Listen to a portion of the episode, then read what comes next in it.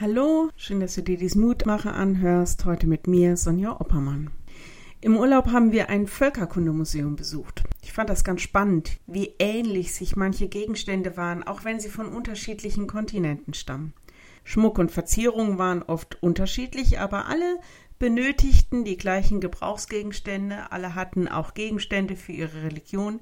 Das Völkerkundemuseum war in Herrnhut aus allen Teilen der Welt, von Grönland bis Australien, haben Missionare Mitbringsel nach Herrenhut gebracht.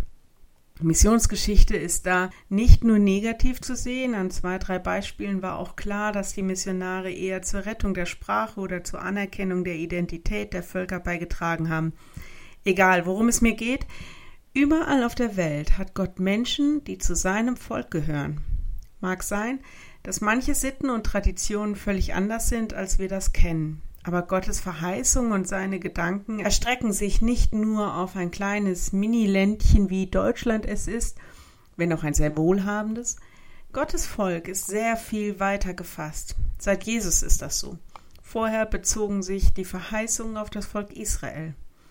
Paulus schreibt, Gott hat euch berufen durch unser Evangelium, damit ihr die Herrlichkeit unseres Herrn Jesus Christus erlangt. 2. Thessalonicher 2, Vers 14. Wenn du magst, lade ich dich ein, noch mit mir zu beten. Lieber Herr, aus vielen Nationen und Völkern hast du dir ein Volk zusammengerufen, damit wir deine Herrlichkeit sehen. Danke dafür, dass es groß dazu zu gehören. Danke für diese Zusagen. Danke, dass du auch uns gerufen hast, dass dein Evangelium uns gilt.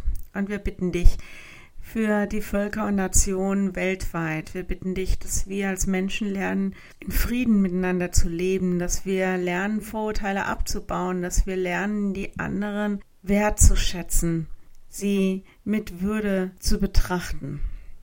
Und wir bitten dich, dass wir ja auch unseres dazu tun, dass Friede auf dieser Welt sein kann. Zeig uns Augen, gib uns ein Gespür dafür, wo wir auch helfen können, wenn es in anderen Ländern ja einfach gerade jetzt auch durch die Corona-Zeit sehr schlecht bestellt ist, wo Armut herrscht, wo Krieg herrscht. Da zeig uns Möglichkeiten, wie auch wir helfen können. Bitten dich, dass Gelder und dass Kräfte und Möglichkeiten bereitgestellt werden. Bitten dich, dass du der Korruption wehrst.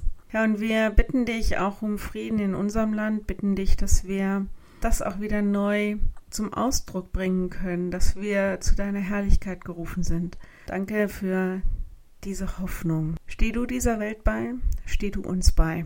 Amen. Morgen wieder ein neuer Mutmacher. Bis dahin bleibt behütet. Tschüss.